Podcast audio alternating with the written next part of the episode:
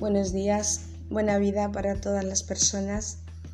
Hoy el programa Las Notas de Claudia Lola está dedicado a un trabajo colectivo que hicimos en clase eh, algunos alumnos de la Escuela de Adultos durante el curso 2008-2009, celebrando el 80 aniversario de Michael Ende y el trabajo está referido a su libro La historia interminable lo que os voy a leer son resúmenes de los capítulos según el entendimiento y la valoración de, mis alumnos. Después hay una segunda parte del trabajo que está encuadernado en relación a los símbolos. Bueno, si no me sale muy largo el programa, os lo contaréis, si no, pues adivinadlo vosotros, porque al fin y al cabo el trabajo de los símbolos está implícito también en cada uno de, de los pequeños resúmenes de los alumnos. Que disfrutéis.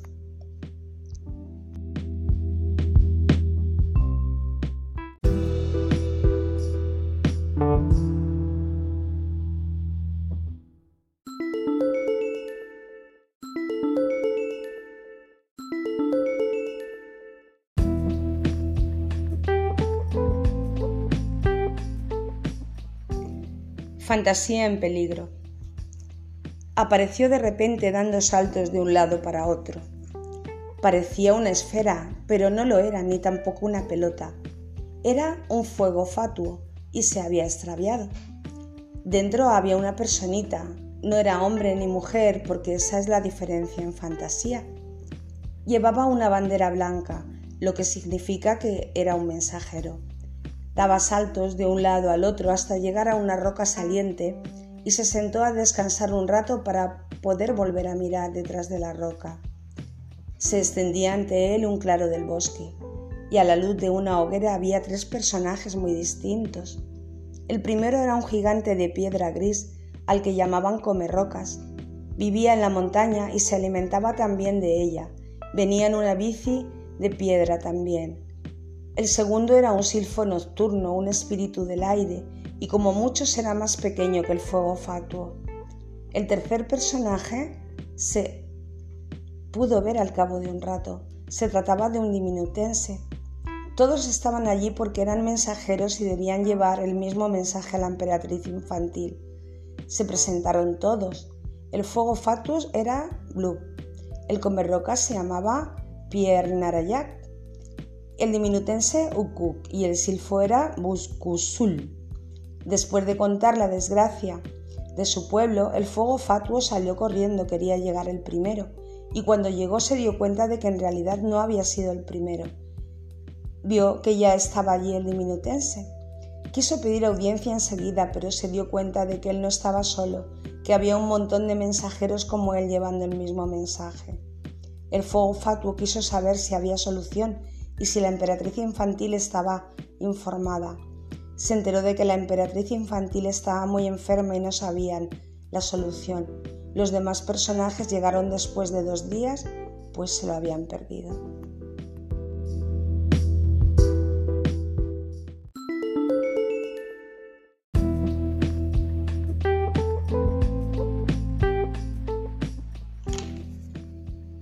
El llamamiento de Atreyu. Ahora el salón grande de la Torre de Marfil estaba lleno. Había 499 médicos y ninguno sabía qué le ocurría a la emperatriz infantil y tampoco tenían ningún remedio. Unos la habían visto antes y otros después. Había médicos de todas formas y tamaños, vampiros, brujas. Un médico, el más famoso de toda fantasía, del que se decía que no había hierba medicinal ni hechizo ni secreto de la naturaleza que no conociera. Todos, todos querían saber en qué consistía su enfermedad.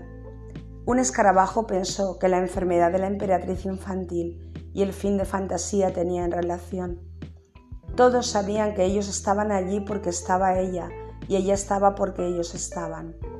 De repente entró un centauro que era mitad hombre y mitad caballo. Se llamaba Cairon y llevaba al cuello un medallón con dos serpientes que se mordían la cola y que todo el mundo conocía, el Aurin. Chiron les dijo que no se preocupasen, que llevaría a Aurin por poco tiempo, pues la emperatriz le dijo el nombre del héroe, se llama Atreyu. Salió inmediatamente a buscarlo por el mar de hierba, preguntó por él a mujeres y niños y una niña fue a buscarlo.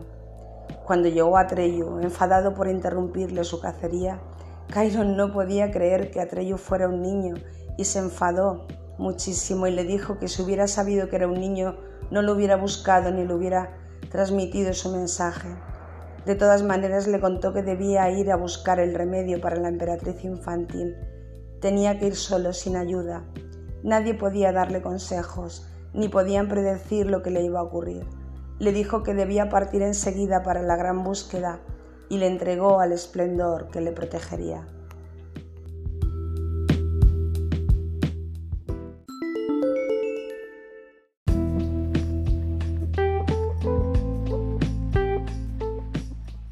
La vetusta morla. Atreyu salió inmediatamente a lomos de su caballo Artas. Cabalgó hasta los pies del monte de plata, allí descansó y comió un poco. El segundo día de viaje atravesó el país de los árboles cantores. Se llamaban así porque se podía oír su crecimiento y sonaba como una música, como una melodía sin igual. En fantasía se decía que era peligroso caminar por allí, pues había gente que había quedado atrapada por esa melodía. La primera y la segunda noche Atreyu soñó con unos búfalos color púrpura. El tercer día vio las torres de cristal de Erico. En ella los habitantes guardaban la luz de las estrellas y después hacían objetos maravillosos que nadie sabía para qué servían. Esa noche volvió a soñar con los búfalos púrpura y lo mismo las demás noches. Él seguía atravesando pueblos donde todos los habitantes respetaban el Aurin. El séptimo día vio algo que cambió por completo su actitud hasta ese día.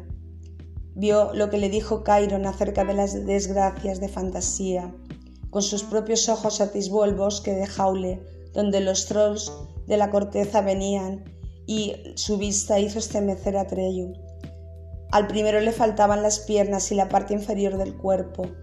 El segundo tenía un enorme agujero en el pecho y se podía ver por él.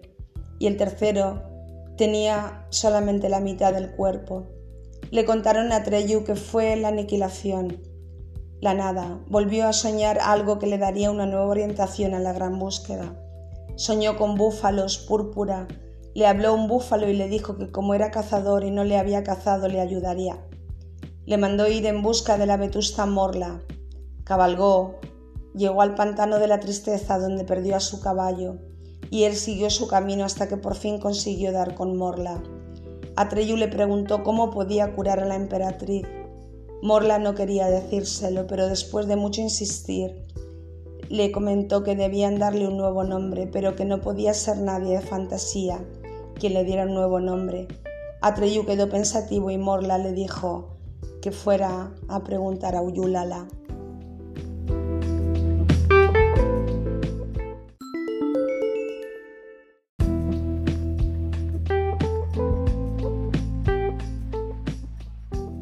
Ugramul el múltiple. Hacía dos días que había dejado el pantano de la tristeza y empezaba a tener hambre y sed.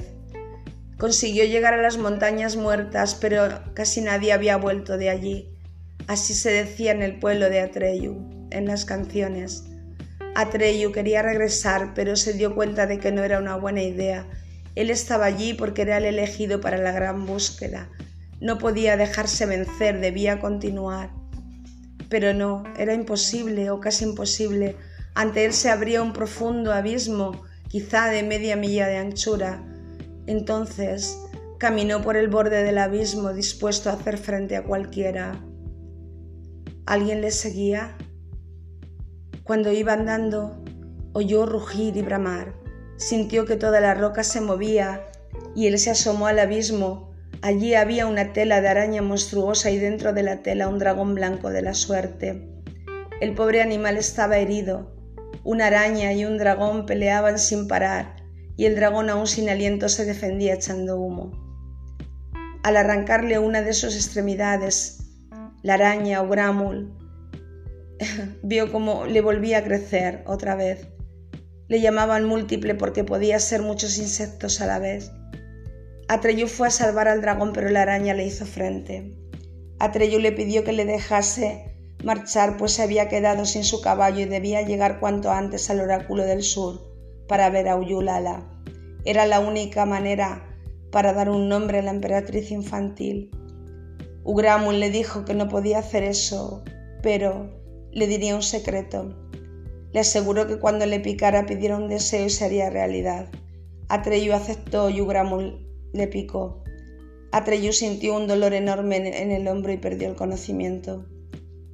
A Bastian, que leía el libro de la historia interminable, pareció que le pasaba lo mismo y se sintió un poco aturdido.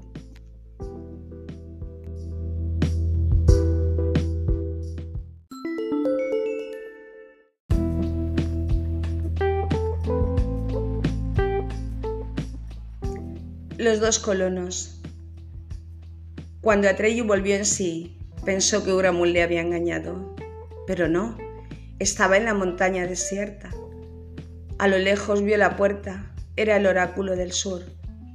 Oyó cómo le llamaban, miró y se trataba del dragón blanco de la suerte que llegaba volando a duras penas. El dragón le contó a Atreyu que oyó a Ugramul decirle su secreto y pudo escapar. Me llamo Fuyur, dijo, y gracias a mí y a ti he salvado la vida, y siempre te estaré agradecido. Descubrirás lo bien que se cabalga un dragón de la suerte. Pero mientras hablaban, Fuyur y Atreyu se desplomaron. Cuando despertaron, una persona arrugada como pergamino los estaba curando. Le dio de beber una medicina a Atreyu y volvió a dormirse plácidamente. Cuando se despertaron ya estaban muchísimo mejor tanto el dragón como Atreyu. Por una pequeña gruta de la cueva salía una luz. Atreyu se asomó y vio a una personita que parecía estar en un laboratorio con un gorrito. El hombre leía un libro. Entró otra personita y Atreyu vio que era la mujercita que les había curado. Les llamó y enseguida salieron y preguntaron qué tal se encontraban, a lo que Atreyu contestó que bien. Después se puso a hablar con el hombrecito que le invitaba le dijo, sígueme, es una noche clara y puedes ver la puerta del gran enigma, y si puedes pasar hallarás a Uyulala. El hombrecito le enseñó a través de su catalejo por dónde podía encontrar a Uyulala. Tendría que atravesar las tres puertas, pero solo podía verse la primera, dos estatuas de piedra con forma de esfinge, con patas delanteras de león, y la parte trasera de toro con unas poderosas alas y el rostro humano. Esas eran las primeras puertas. Estaban una frente a otra y parecían mirarse, pero tenían los ojos cerrados. Parecían tristes, pero no se sabía. También parecían enfadadas o alegres, pero no se sabía. Atreyu decidió ir hacia ellas.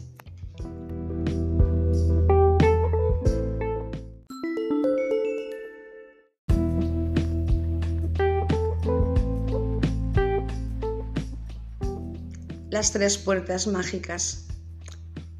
Mientras los gnomos, la vieja Ur y el viejo Engibu habían cuidado de Atreyu y del dragón, habían hablado de los problemas que tenían tras neutralizar el veneno y sobre todo pensando en la emperatriz infantil.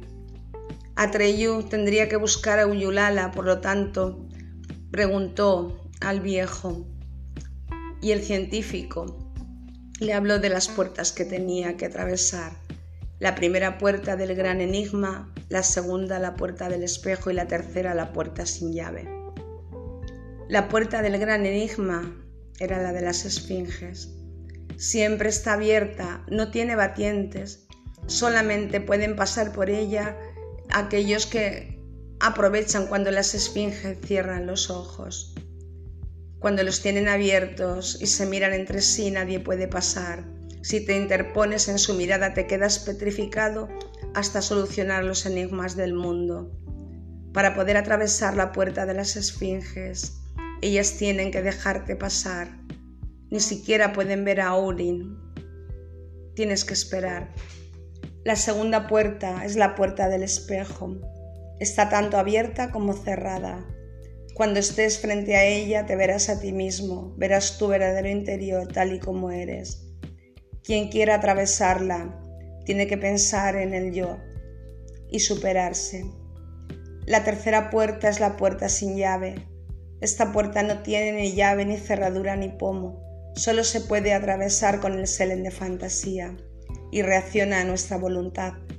Pero cuanto más se quiere entrar, más se cierra la puerta y cuando se olvida todo, se abre sola. Detrás de la tercera puerta hallarás a Uyulala y alguna respuesta a tus preguntas.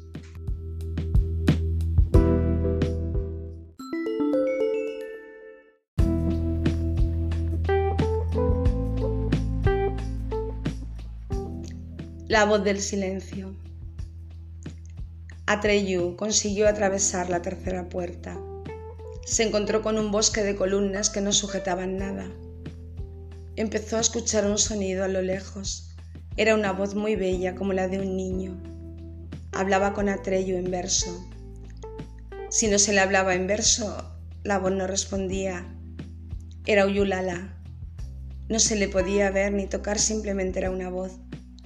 Entre verso y verso preguntó cómo podía salvar a la emperatriz infantil Atreyu. Uyulala le contestó que lejos, muy lejos, en la frontera de fantasía encontrarían a un niño humano, hijo de Adán, que le daría un nuevo nombre a la emperatriz infantil. Búscalo. Cuando salió del oráculo de la verdad, encontró todo destruido. La nada se había acercado y todo se estaba volviendo gris. A lo lejos vio que el dragón blanco de la suerte Fuyur iba a buscarle. Estuvo contando todo lo sucedido a los gnomos mientras comía. Los gnomos, muy tristes, tuvieron que marcharse a buscar nuevos descubrimientos. Y Fuyur y Atreyu fueron a la frontera de fantasía para encontrar al niño que diera un nuevo nombre a la emperatriz infantil.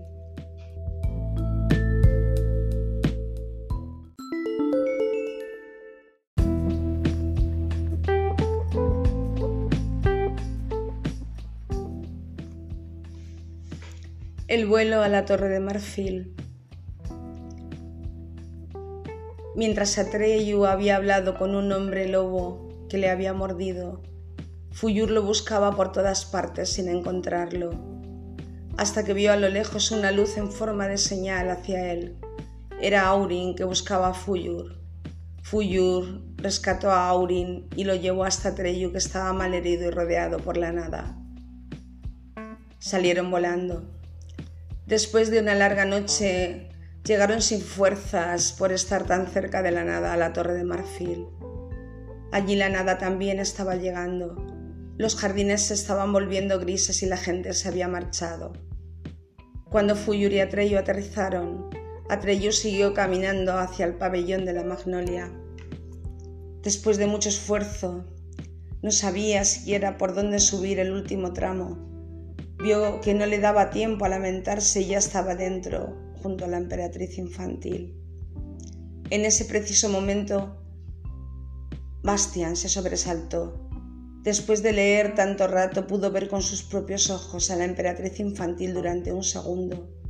Al principio no creía lo que había visto, pero después creyó en ello. La vio y sintió que su mirada le llegaba al corazón. Esa fue la primera vez que Bastian veía a la emperatriz infantil. Tantos kilómetros había recorrido Atreyu, tantas penurias. Ahora delante de la emperatriz infantil estaba tan impresionado que no podía decir nada. Ella dijo, Atreyu, ¿has vuelto de la gran búsqueda? Atreyu dijo que sí, bajando la cabeza. Tenía un nudo en la garganta porque no se atrevía a decir siquiera que había cumplido su misión. La emperatriz le habló con voz delicada. Has cumplido mi misión. Pero Atreyu estaba confundido y no sabía qué significaban aquellas palabras. Atreyu se quitó el amuleto de oro que llevaba en el cuello y se lo ofreció a la emperatriz. Y ella recogió el aurín. Has cumplido bien tu cometido, estoy orgullosa de ti. No, todo ha sido en vano, no hay salvación, contestó Atreyu muy sofocado. La emperatriz soltó una sonrisa. Atreyu no podía creer que en vez de enfadarse con él se lo tomara a risa. Ella le dijo, pero si lo has traído, has traído a nuestro Salvador. La emperatriz le agradeció todo lo que había sufrido. Atreyu seguía sin entender nada. Ella continuó, Lo entiendas o no, lo has hecho y eso es lo que importa. Cuando tú has entrado, has traído contigo al Salvador y yo también lo he visto. Todavía había muchas cosas que Atreyu no entendía. Se quedó con la boca abierta y no preguntó más a Atreyu. Entonces ella siguió explicando que el Salvador todavía estaba en su mundo, pero que estaba tan cerca que pudieron verse y que pronto estaría con ellos para darle un nuevo nombre que solo él se lo podía dar y salvarla a ella y salvar a toda fantasía. Atreyu dijo, entonces, hace mucho tiempo que conoces el mensaje que debía traerte y todo lo que he pasado. Ella lo confirmó. Sí, lo sabía antes de mandarte a la gran búsqueda. Atreyu se enfadó mucho. Le dijo que había estado divirtiéndose a su costa. Pero la emperatriz se puso muy seria. No me he estado divirtiendo. Era necesario todo lo que ha sucedido para llamar la atención del Salvador que había estado participando en todo lo que te ha ocurrido en el viaje. Te ha estado escuchando siempre tus palabras. Habló del Salvador de una manera que Bastian supo que hablaba de él, porque la emperatriz se le apareció en su mente. La emperatriz decía que solo tendría que llamarla por su verdadero nombre. Pero Bastian, en el desván, leyendo el libro, no se decidía. Pensó que se decepcionarían al ver su aspecto físico, mientras que Atreyu era atlético, guapo y valiente.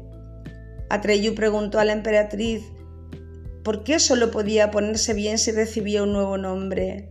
¿Por qué, Majestad? Ella contestó, solo mi verdadero nombre hace reales las cosas. Un nombre falso lo convierte todo en irreal. Eso es lo que hace la mentira. Atreyu dijo que quizá el Salvador no sabía qué nombre darle. Pero Bastian entonces dijo que sí, no dudó de su éxito, no, no dudó que se tratara de él. Después de hacer un montón de preguntas a sí mismo, no se decidió. Como no ocurría nada, la emperatriz pensaba que solo había un recurso para atraer al Salvador que no le gustaba pero no le quedaba más remedio, encontrar al viejo de la montaña errante. Atreyu y Fuyor se ofrecieron para llevarla allí y ella se negó, les agradeció todo lo que habían hecho y salió en busca del viejo de la montaña errante, acompañada con sus últimos sirvientes reales. El reloj de la torre dio las once.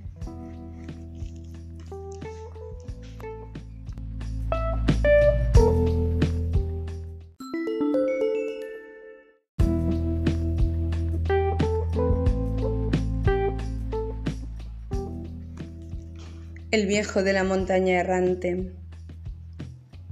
Después de muchos días de viaje y de soportar grandes tempestades, la emperatriz por fin llegó a la montaña errante. Eran las montañas más grandes de toda fantasía. Ni los más valientes y mejores alpinistas se atrevían a subir. Solo las podía subir un escalador, cuando el anterior hubiera sido olvidado por completo y no hubiera ninguna inscripción que lo recordara. Por eso todo el que lo lograba era siempre el primero. Allí solamente vivían unos gigantescos seres que se movían con tanta lentitud que necesitaban años para dar un solo paso. Se creían los únicos seres vivientes del universo y por eso cuando vieron subir a la emperatriz en su litera se quedaron extrañados. La emperatriz había ido todo el camino durmiendo y medio moribunda en su litera. En lo alto de las montañas, Tres picos sujetaban un huevo gigante como una casa. El huevo tenía una especie de puerta o ventana circular. Al llegar allí, la emperatriz sintió como si a través de aquella apertura o puerta alguien la mirara. Abrió los ojos y miró ella también. Ordenó a los poderes invisibles que se detuvieran. Se incorporó de su litera y continuó el camino sola. Era una marcha fatigosa, iba descalza y la nieve estaba endurecida. Finalmente llegó a la montaña azul. De la abertura redonda y oscura que tenía el huevo salió una escala más larga que la que hubiera podido contener el huevo. Cuando la escala llegó al pie de la montaña, la emperatriz subió por ella. La escala se componía de letras, una tras otra, y cada peldaño era una línea. Según iba subiendo leía las frases Vuelve, vete, En los últimos peldaños se leía Bienvenida, soy el viejo de la montaña errante. Cuando se halló por fin ante la abertura redonda del huevo, entró y la abertura se cerró. Una vez dentro y en la oscuridad dijo, aquí estoy. Todo seguía en silencio y poco a poco pudo ver un libro en cuya portada había dos serpientes que se mordían mutuamente la cola, formando un óvalo con el título La historia interminable. Entonces, Bastian, que leía el libro, se dio cuenta de que era el mismo libro que estaba leyendo él ¿Cómo podría aparecer este libro dentro de sí mismo? La emperatriz miraba al otro lado del libro y se encontró con un hombre. La emperatriz habló con el hombre, le contó que todo lo que escribía lo que le ocurría en fantasía, que el Salvador se enteraba de todo lo que pasaba y hablaban en ese instante gracias al libro que él estaba escribiendo. La emperatriz propuso leer toda la historia de nuevo, así sería una vida nueva y el Salvador podría socorrerlos. El viejo dijo, ¿confías en un humano? Ella dijo que sí. Confío en él, dijo.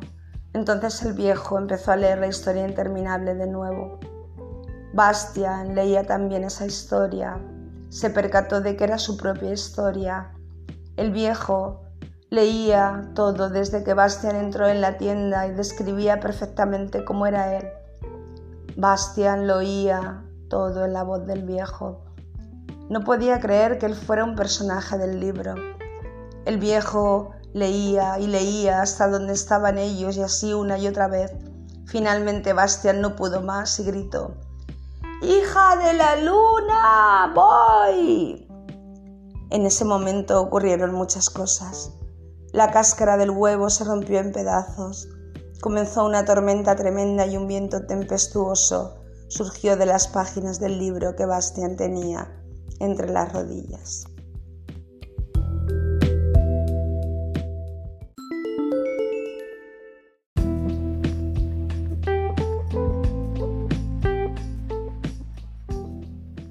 Deseos.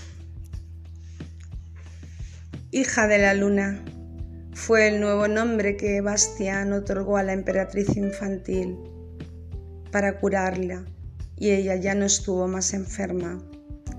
Bastián, después de pronunciar varias veces el nuevo nombre, notó que la fría oscuridad que había tenido en el desván se había convertido en una oscuridad aterciopelada y caliente, en la que se sentía feliz y seguro. Una sensación maravillosa. Era como flotar, Llamó a la emperatriz y ella le respondió dándole las gracias y le dijo, Bienvenido, mi salvador, mi héroe. Bastian preguntó a la hija de la luna, ¿Esto es el final? Y ella respondió, es el principio. A partir de aquí, fantasía será según tus deseos. Bastian contempló a la hija de la luna Miraba sus ojos, no podía apartar su mirada de ella. La hija de la luna le preguntó por qué había tardado tanto tiempo en venir y él respondió que le daba miedo, vergüenza y que no era digno de ella. Entonces la emperatriz le animó a que le mirara a los ojos y él vio en sus ojos a un joven apuesto y hermoso y dijo, soy yo emperatriz. Bastián se miraba sus vestiduras y sus manos. Luego la emperatriz desapareció. A partir de ahí surgió Perelín, la serva nocturna de una semilla. Atravesó Goaf, el desierto de colores. Se enfrentó a Graogramán, la muerte multicolor llegó a Margán, la ciudad de plata. Vio un dragón para irle el héroe. Estuvo con los Ayayay y más compañeros de viaje. Llegó a ver a la mano vidente y el monasterio de las estrellas. La ciudad de los antiguos emperadores, Doña Yola, la mina de las imágenes, Y finalmente hay algo importante para Bastian en el capítulo de las aguas de la vida. Dice así este resumen. El muchacho que no tenía nombre, es decir, Bastian, y Atreyu estaban frente a frente. La herida del pecho de Atreyu ya no sangraba. Bastian se quitó el aurin y lo puso a los pies de Atreyu. Y entonces el resplandor del aurin fue tan claro y resplandeciente que deslumbró a Bastian. En el centro de las serpientes había una fuente que era el agua de la vida. Fuyur les dijo que la fuente decía que bebieran les preguntó cómo se llamaban, cómo os llamáis. Y ellos recordaron, recordaron cosas que los recuerdos ni siquiera recordaban. Atreyu dijo que él hablaba en nombre de Bastian y que conservaba todo lo ocurrido. La fuente aceptó.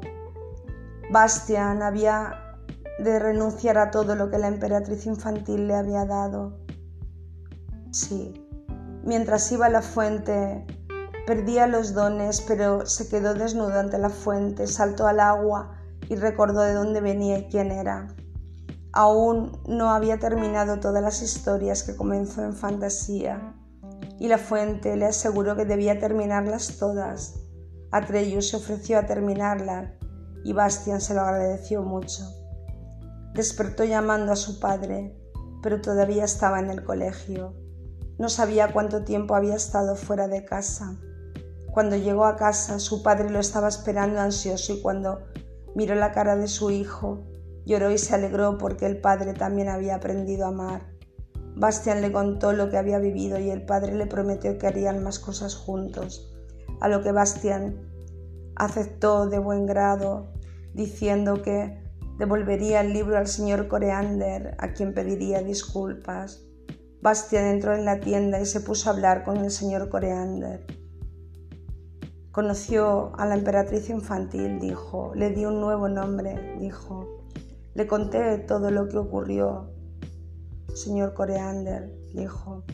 Entonces el señor Coreander afirmó que él también había estado allí, que había conocido a la emperatriz infantil y que el libro estaría con alguien que volviera a escribir otra historia interminable y todo lo que Bastián sacó en claro fue una frase, cumple tu verdadera voluntad, porque el deseo mayor es poder amar.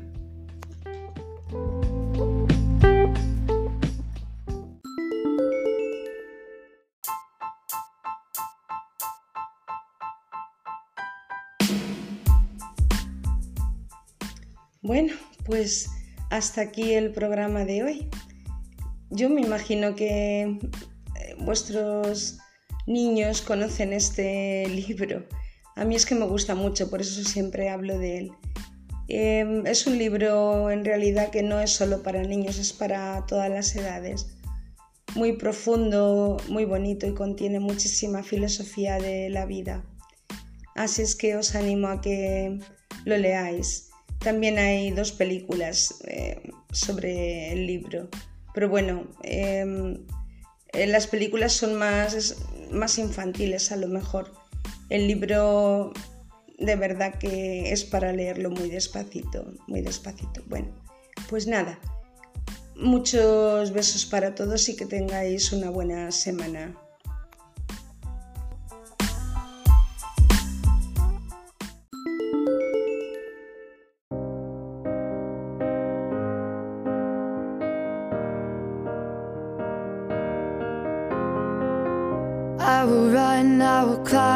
Climb, sorry.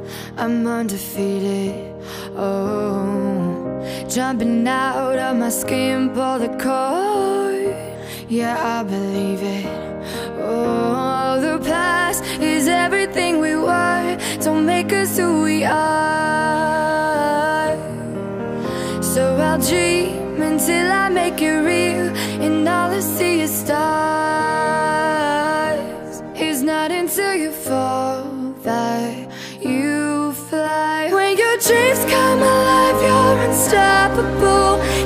a shot, chase the sun, find the beautiful. We will go in the dark, turning dust to gold, and we'll dream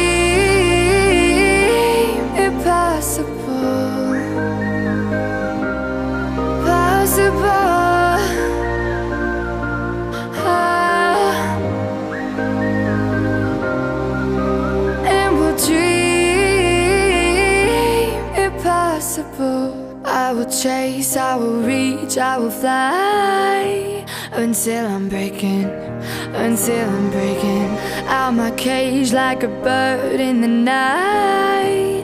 I know I'm changing, I know I'm changing it into something big, better than before. And if it takes, takes a thousand lives, then it's worth fighting for.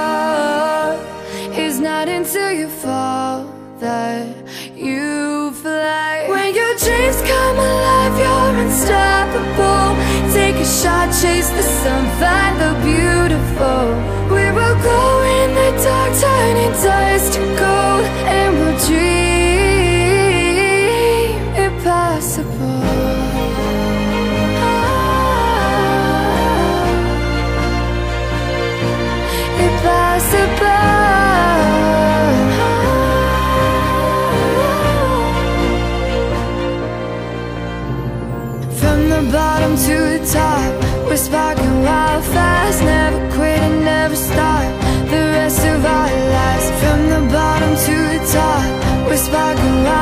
fast. Never quit and never stop.